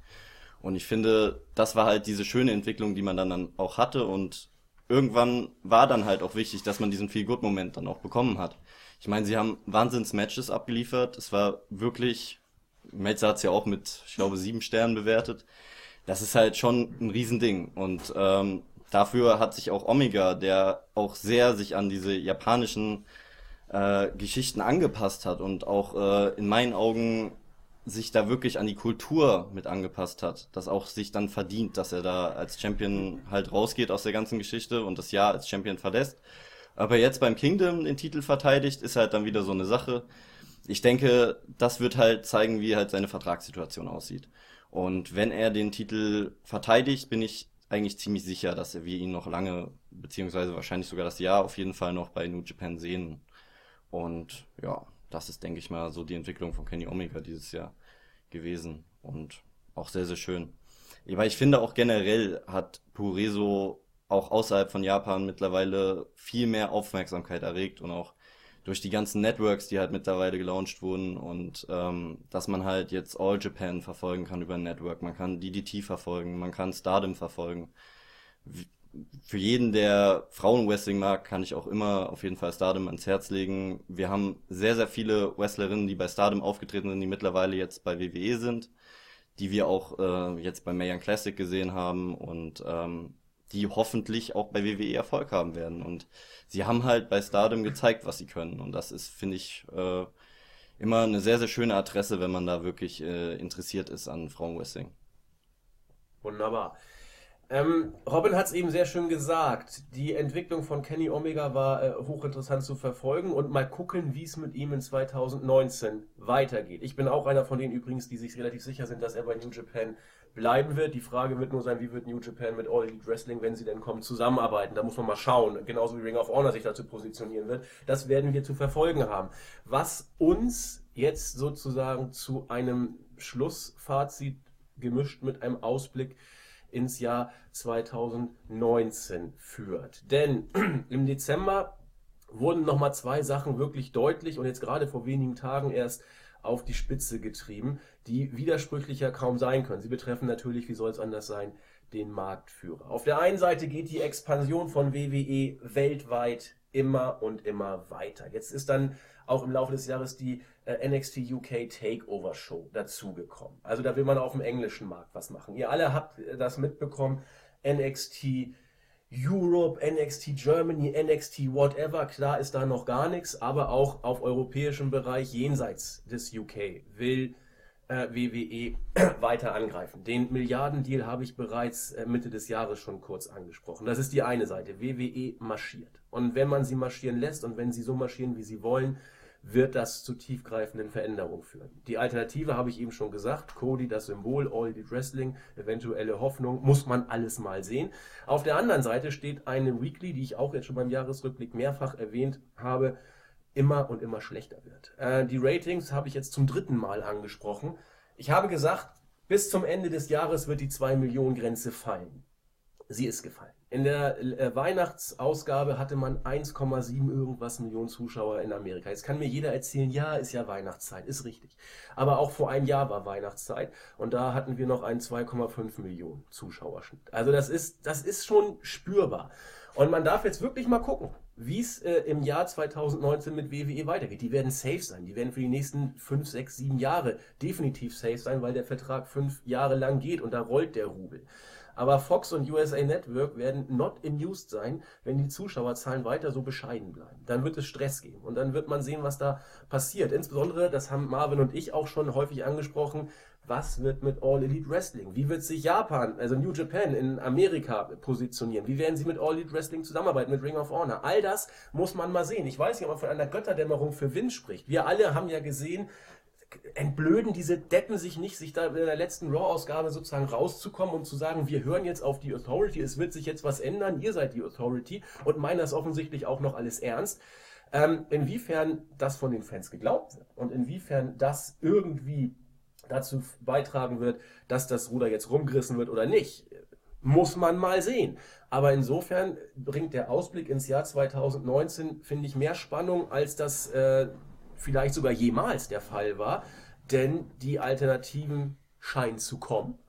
Und WWE, so blenden sie wirtschaftlich darstellen, könnte Probleme bekommen. Also ich sage bewusst könnte, ich will den Teufel nicht an die Wand malen. Ich will es aber auch nicht klein äh, diskutieren. Und das ist vielleicht so nochmal das letzte Schlusswort äh, von allen, die da sind. Ich meine, ihr habt jetzt heute wirklich alle gehört, die bei uns fast da sind. Stable ist leider ohne Kommentar schon wieder rausgelaufen. Ich weiß nicht, ob er gegen Ende nochmal dazukommen möchte. Marvin, vielleicht kannst du ihn nochmal kurz äh, herlocken. Nee, der ist äh, runter anders. schon gegangen. Der ist schon runtergegangen. Wir haben noch Zeit. Ist ja Der, wollte ein Bierchen, glaube ich, trinken. Bierchen trinken.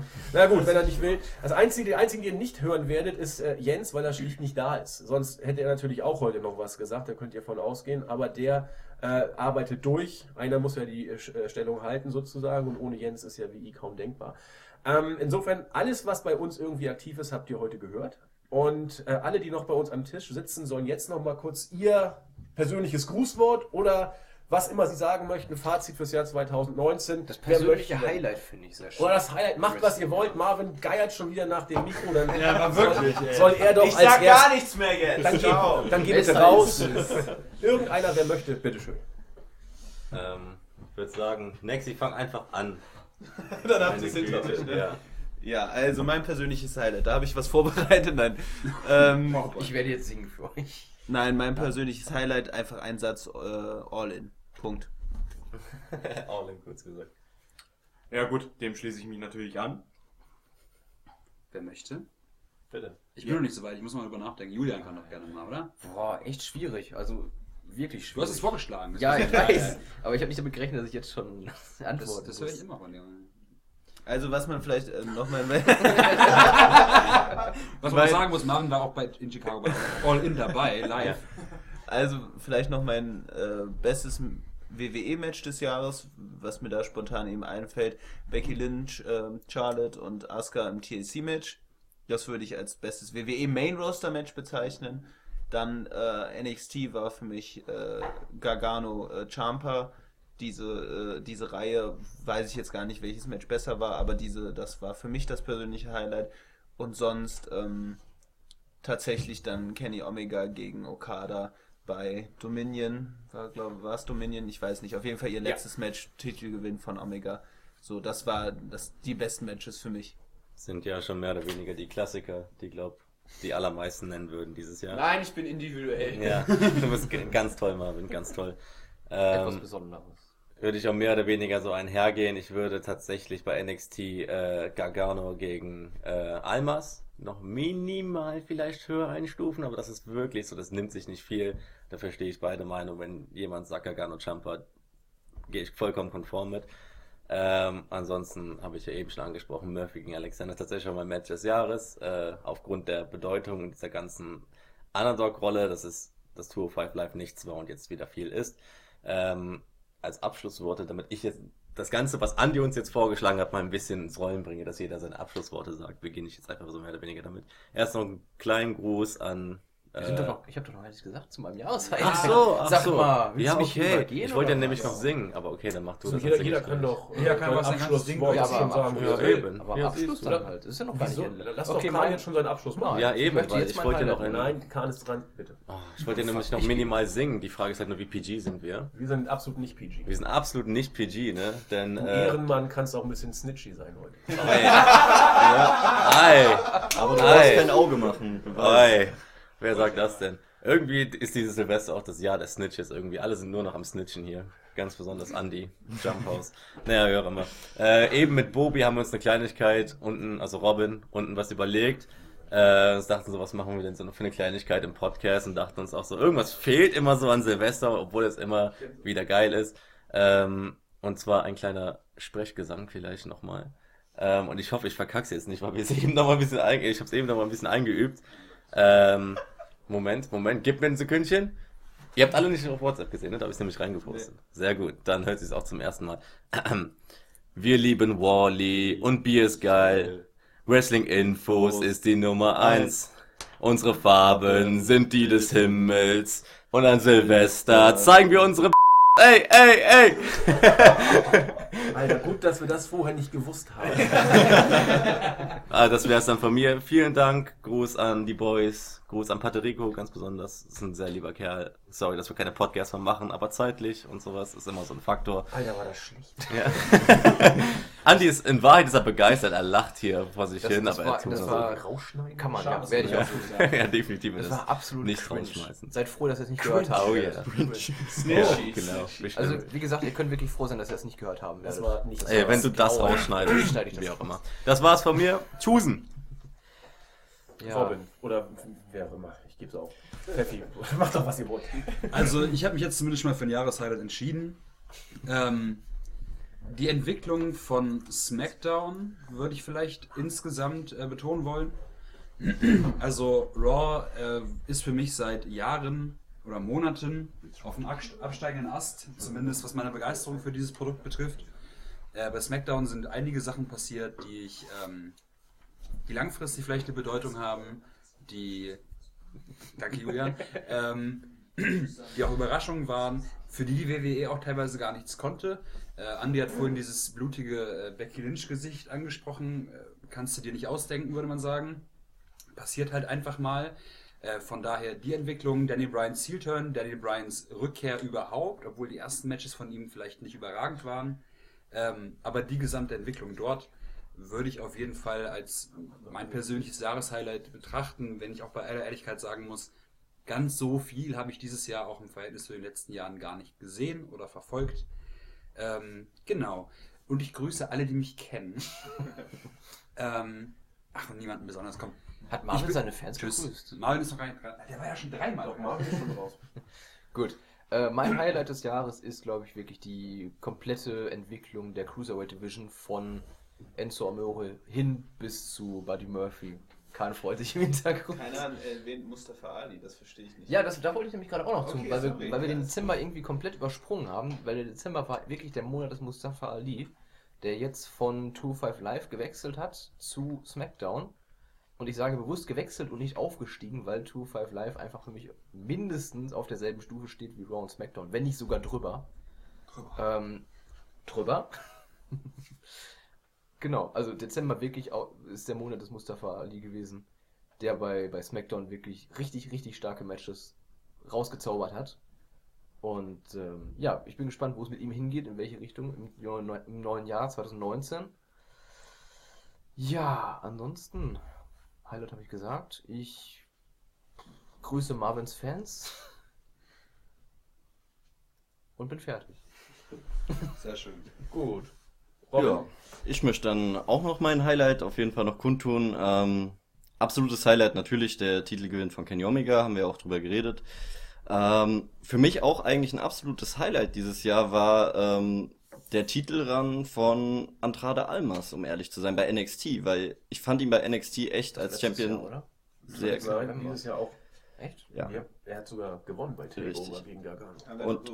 Ich fand ihn halt auch gerade in dieser Kombination mit Selena Vega und es war halt einfach mal wieder eine coole Kombo zwischen einem Wrestler und einem Valid und umso schlimmer finde ich halt quasi, wie man ihn jetzt bei SmackDown darstellt, aber hoffen wir einfach mal, dass es nächstes Jahr besser wird.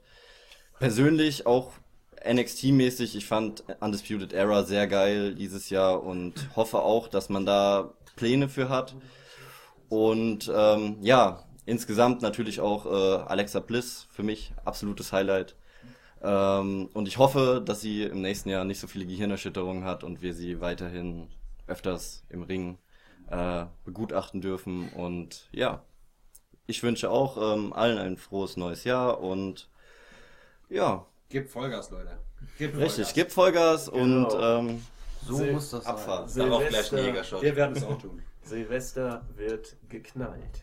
Dann kommen wir, kommen wir zum Ende. Ich mache es ganz, ganz, kurz. Also meine persönlichen Highlights kann ich ganz kurz zusammenfassen. Die Matches waren derart stark, dass ich mich von einer einzigen Sache habe leiten lassen, nämlich von einem Mark-Out-Moment. Ich hätte es nicht gedacht, dass ich es tatsächlich dieses Jahr nochmal erleben würde.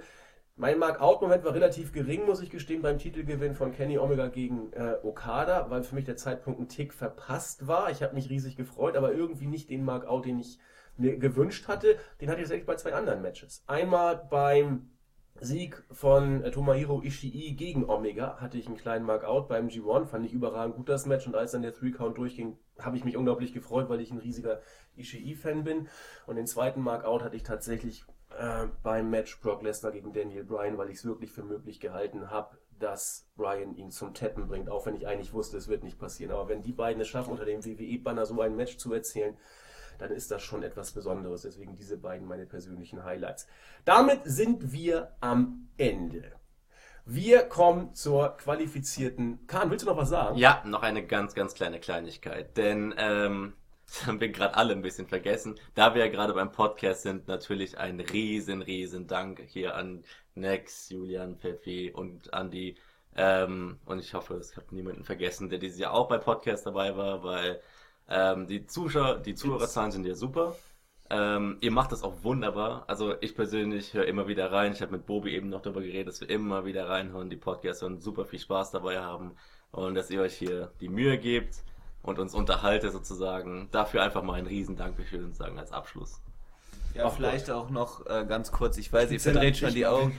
Nein, aber ganz im Ernst, Andi ist wirklich hier die treibende Kraft hinter diesem Podcast und da müssen wir einfach mal, der Mann ist einfach eine Maschine, äußerlich wie innerlich und ähm, Wie gesagt, Nex schläft bei mir im Bett heute. genau. ähm, nein, Der aber er hat, er hat schon das Ding jetzt mehrfach alleine gemacht und sucht immer wieder seine Partner gewählt aus. Also ein Dank an Andi hier. Sehr gute So, Wortwahl. ne, das war's. Danke, Andi. Danke, danke. Ja, dann ist das schlecht. Dann kommen wir jetzt wirklich definitiv zum Abschluss. Äh, ich grüße einen Menschen ganz besonders und wie wir Hamburger sagen, bringe ich es auf den Punkt. Meine Mutter. Und damit sagen wir Tschüss. Tschüss sagt. Nee, und natürlich euch allen äh, einen guten Rutsch ins neue Jahr. Egal wie, in allen Stellungen, die euch geboten werden. Ihr kennt die Sprüche. Tschüss sagen der Julian. Tschüss, sagt der Max. Tschüss, sagt der Jan. Tschüss, sagt der Kahn. Tschüss, sagt der Marvin. Und tschüss, sagt der Robin. In diesem Sinne, kommt gut rein. Tschüss. Und tschüss, sagt der Andi. Ach, ich sag auch So, ist am Schluss Reinhauen.